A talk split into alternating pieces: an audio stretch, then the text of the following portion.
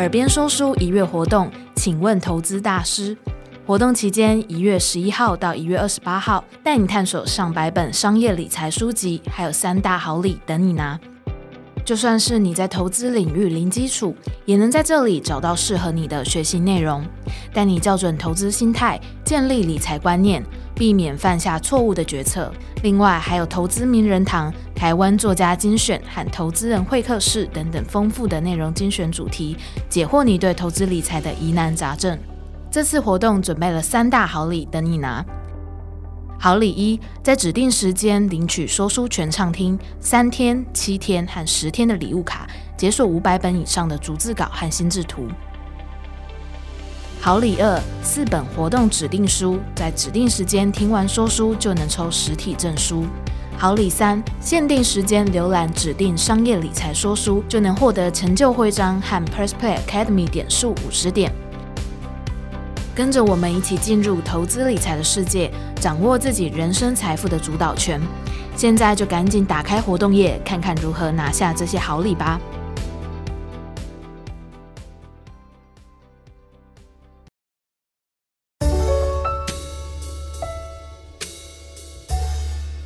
Hello，欢迎收听耳边说书。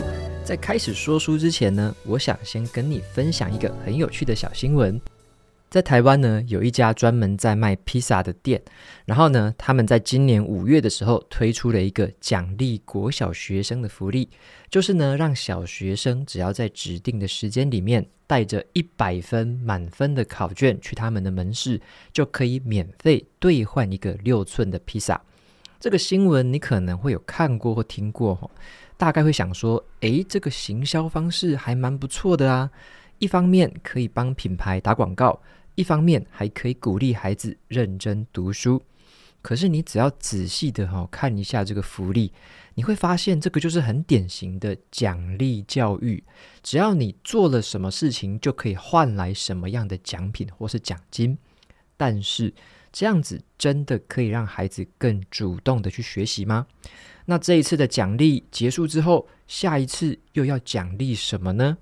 如果这个奖品不够吸引人的话，那孩子们还会努力去学习吗？相信哦，你也听出来了，传统的奖励教育其实哦会存在一种很明显的问题啦。那如果我们不靠奖励制度的话，我们又该怎么样让孩子可以自主学习呢？今天我要跟你分享的这本好书，它的书名就叫做《不用奖励的教育之道》。好，光听书名呢，你大概也猜得出来了，这就是一本来教你不要靠奖励制度也能够好好的教育孩子的书籍。这本书的作者叫做彭于亮，人称阿亮老师，他是教育社会企业亮语的这个创办人。那他有着丰富的教学经验，举办过数百场的全国演讲，主题包含了教育创新，还有亲子教养等这些教育相关的议题。帮助过很多的父母还有老师学会用创新的教育方式激发孩子自主学习的能力。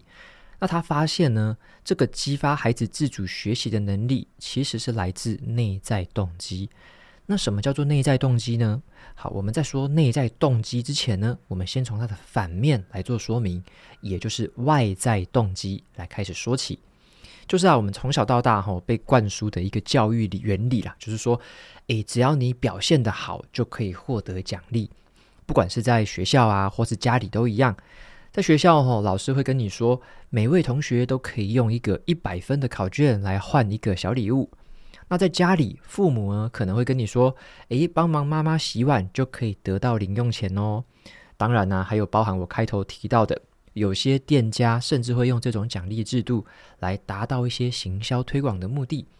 那这些在生活当中大大小小的奖励制度，就是所谓的外在动机。那么，采用外在动机的教育方式，往往会造成一个可怕的循环，吼，就是当孩子的年龄或者他们的胃口变大的时候，你的奖励还有你的奖品也必须同时提高金额或是更多的选项。那如果这个奖金或奖品不够多的话，就会失去吸引力，也没有办法再发挥奖励的作用了。那跟这个方式相反的，就叫做内在动机。好，内在动机指的就是孩子在学习的过程当中，他感受到内心的喜悦跟满足感。这个呢，会让他们更愿意去自主学习。那你会想怎么样去激发孩子的内在动机呢？这个就是需要身为父母的我们去担任引导的作用。好，注意哦，是用引导而不是指导哦。你可能会想说，诶，这两个字听起来很像，到底有什么差别？好，指导讲的就是说，我们一个口令，一个动作，也就是我们要孩子做什么，他们就得被动的按照这个指令去做，这个叫做指导。比如说啊，你叫孩子说，吃完饭之后要去吃药哦。好，这个就是典型的一个指导。那么另外一个叫做引导。好，引导的话就是让孩子有空间去主动思考他们自己应该要做什么事情。就好比说，你可能会跟孩子这样讲：那我们在吃完饭之后需要吃药哦，那你打算怎么样完成它呢？好，这个时候孩子他们自己就会去想要怎么样来达成这件事情。他可能会跟你回答说。那我想一下哈，我想要在把这个餐具都收拾好之后再去吃药。这个时候这样子的回答，就是他自己主动思考之后做出的决定。这个时候也会大大的提高他完成这件事情的几率。我们会发现哦，很多的父母为了让孩子快点完成任务，就会采取那种指导的方式，想要让他们快一点做好。可是这样呢，不仅无助于他帮他们去自主思考吼，而且是会让他们觉得自己是被强迫要这样做的，他们没有任何自主发挥的空间。听到这边，你可能会发现，只是一个简单的小改变，就可以激发孩子的内在动力，让他们进入一种我想要做，而且我做得到的这种积极的心态。那么，除了用引导的方式来帮他们找到内在动机之外，我们也可以借助引起他们的好奇心来做好自主学习。很有趣的一件事哈，就是说要引起孩子们的好奇心，其实并不困难。你只要稍微去跟他们聊一些跟日常相关的话题就好了。但是哦，偏偏我们大人呐，就是会用所谓的正确答案，然后去浇熄他们对很多事物的好奇心呐。就好比说。小孩子就很会问为什么嘛，就是问出十万个为什么这样，那是他们在探索这个世界的方式。所以呢，他们会有很多想要知道的事情。那么在过去啊，父母可能会用这种一问一答的教育方式，直接把这个问题背后的答案说出来。可是这样呢，就会无形中降低了孩子们对于这件事情的好奇心呐。所以你应该借由他自己的问题，继续去引导出更多的问题。比如说呢，他可能会问你，请问一公尺等于几公分呐？然后你可能就说一百公分。好，但是这个数字对他来说，诶，可能很难理解啊。你就可以顺着这个话题继续的问他，你就说，诶，那你知道一百公分是多长吗？我们可以一起来量量看前面这张桌子的长度哦。接下来，你就带着他一起通过实作的方式，对长度这件事情去量测。让他对长度这件事情也产生好奇心，就是你要尽量的不要直接给出一个正确答案，而是带他主动探索啦，这样反而会增进他的学习跟成长的欲望。好的，那说到怎么样激发孩子的好奇心，其实也就是书本里面强调的这个教学武力的其中一种能力。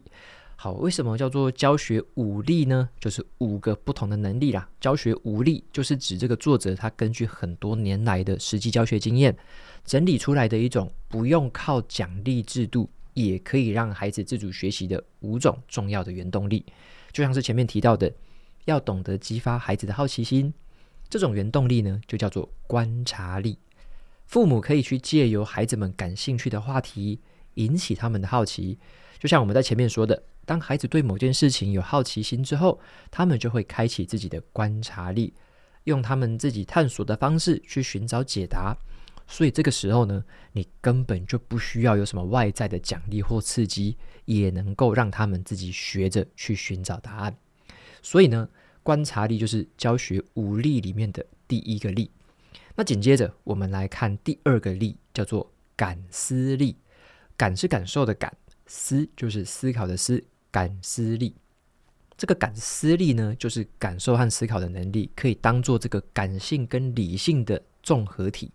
这个能力呢，对于这个长期沉迷于虚拟世界的孩子是格外重要的哦，因为这个会让他们开启对外在事物的理解，在看到像是社会新闻啊之类的讯息的时候，可以多一分的同理心。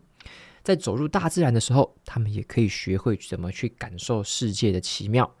我们要培养孩子的感思力，那父母要扮演的角色是十分重要的。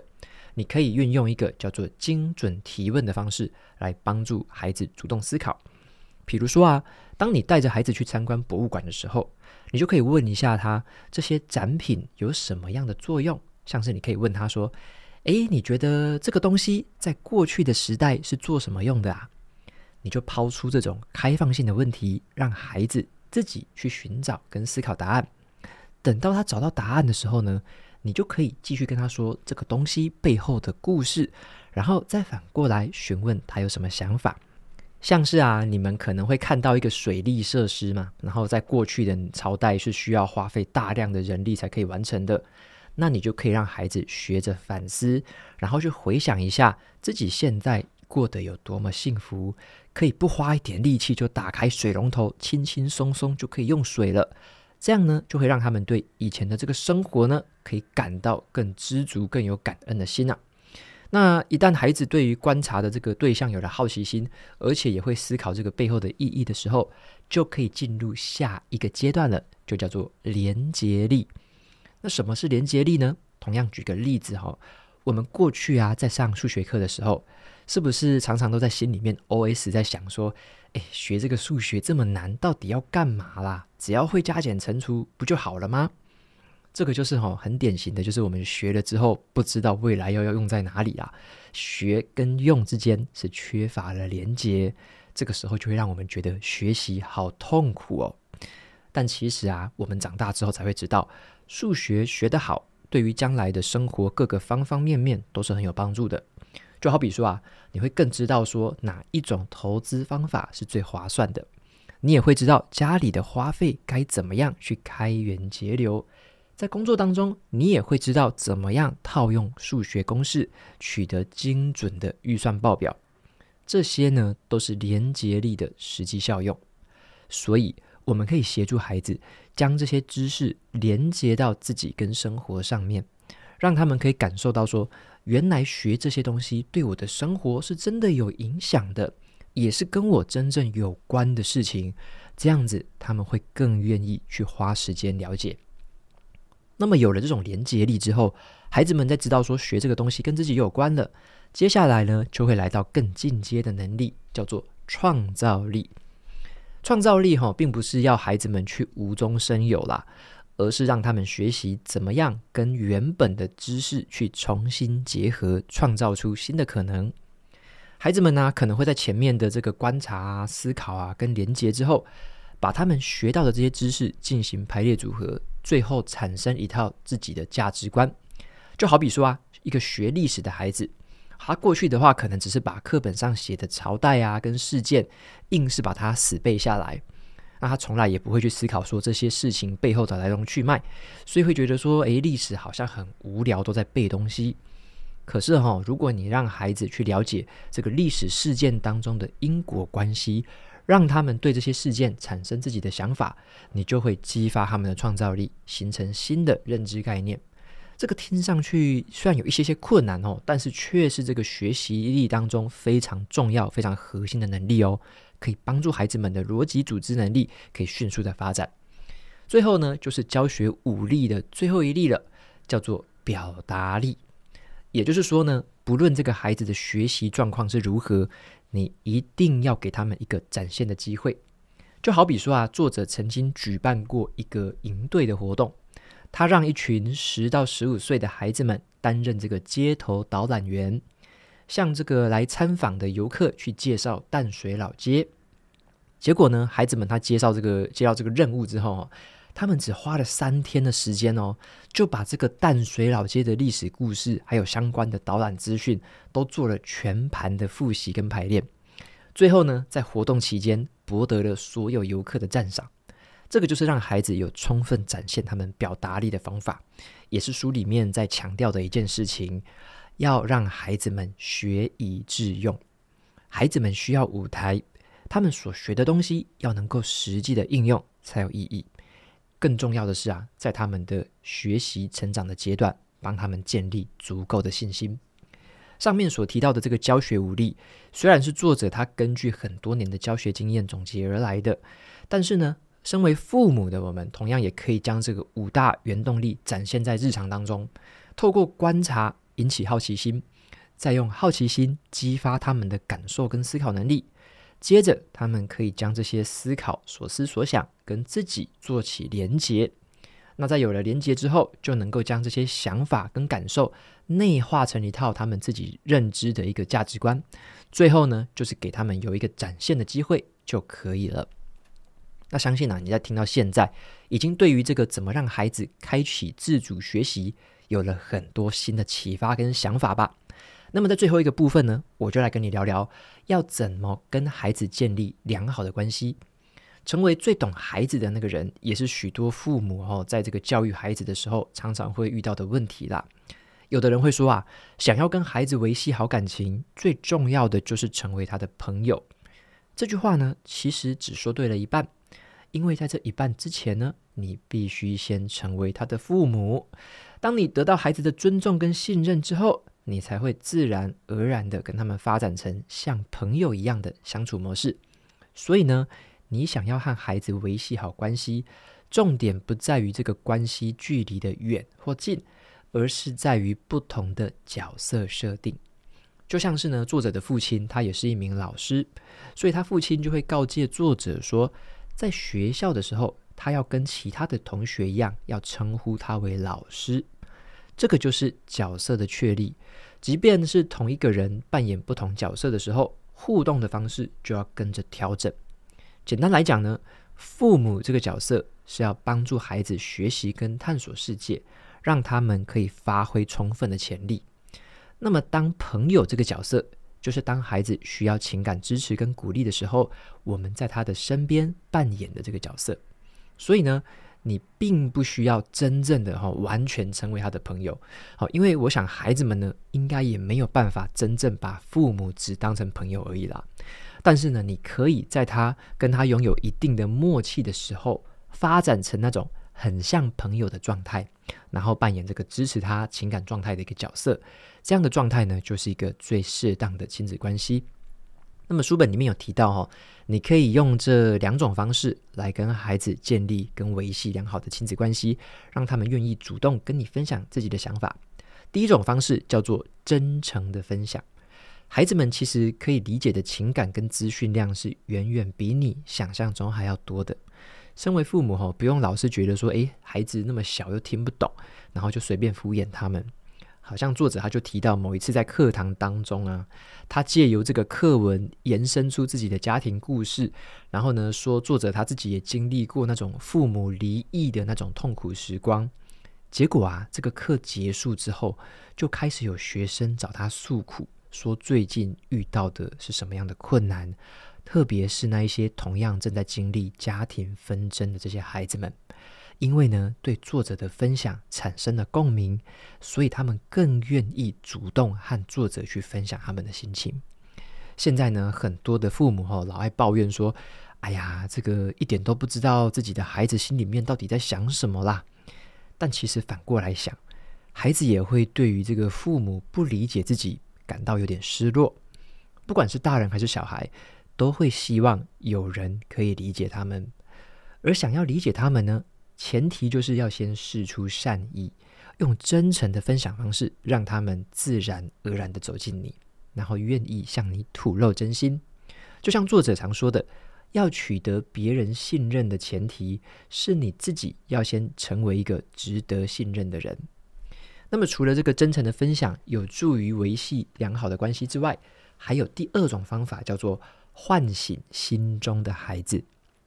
这个同样是哦，很多人在成为父母之后很容易忘记的一件事情。你回想一下，在你的成长过程当中，是不是也曾经受过伤，或者是感到迷惘呢？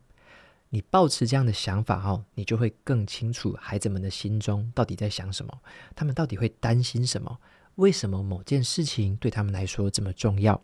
特别是啊，在这个竞争特别激烈的现代社会，我们总是会希望孩子快一点成为一个成功的大人。好，所以孩子在学校发生了任何跟成绩没有关系的事情，大部分的家长都觉得那只是小事啦，你只要好好把功课顾好就好了。这个就是蛮典型的传统父母的思维。那说到这边，可能有人急着否认说：“哎，才没有，我才不是这样的啦。”好，但只要啊，你稍微试着去回答以下这个问题吼，就可以立刻判断出你到底有没有真的去了解孩子。好，你试着想象一下，有两个人哦，其中一个人呢是被同学踩碎棒棒糖的孩子，另外一个人是创业失败的大人。你想一下，这两个人比较起来，谁的遭遇会更难过呢？以我们大人的想法来说，我们会觉得。当然是后面这个人啊，创业失败的这个大人啊，因为创业失败有多难过啊！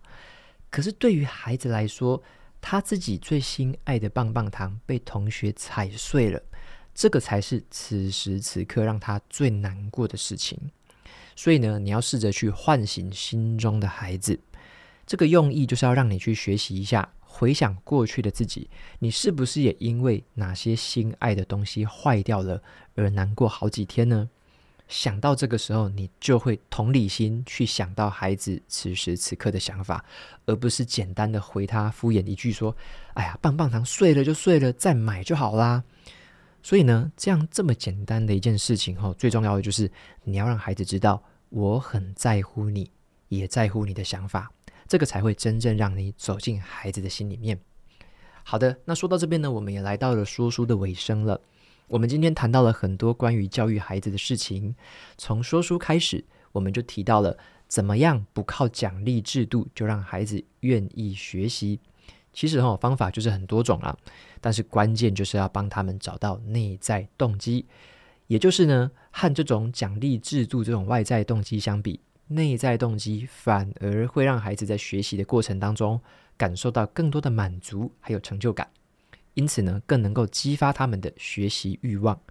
而身为父母的人呢，就可以在日常当中通过引导，还有引起孩子的好奇心这两种方法，让他们产生探索答案的兴趣跟动力。那接着呢，我们今天也谈到了，可以透过这个教学武力。实践在日常当中跟孩子的互动，让他们有源源不绝的内在动力，帮助他们有效学习。这个武力就是激发孩子的观察力，以及呢对学习东西产生共感的感思力。接着呢是将学习事物跟自己生活做结合的连结力。再来就是内化学习过程的创造力，以及最后让他们有舞台展现自己的表达力。最后呢，我们从这个让孩子自主学习的话题，谈到了该怎么样跟孩子建立良好的关系。那也因为有了良好关系，孩子才会更愿意跟我们产生互动跟交集。作者也有提到两个方法，可以帮助我们拉近跟孩子之间的距离。这两种方式分别是真诚的分享，还有唤醒心中的孩子。只有真正的去贴近孩子们的内心，成为他们信任的大人。你才有机会真正的去懂得他们的想法，然后呢，用最适合他们的方式陪伴他们好好成长。好的，以上就是今天的说书内容。我们今天聊到了很多关于怎么样帮助孩子自主学习的建议跟应用方式，也希望呢你会喜欢今天跟你分享的这本书。如果你身边有朋友对于这个儿童教育啊、亲子沟通很感兴趣的话，也欢迎介绍他们来听听看今天的这本说书哦。那我们就下次再见了，拜拜。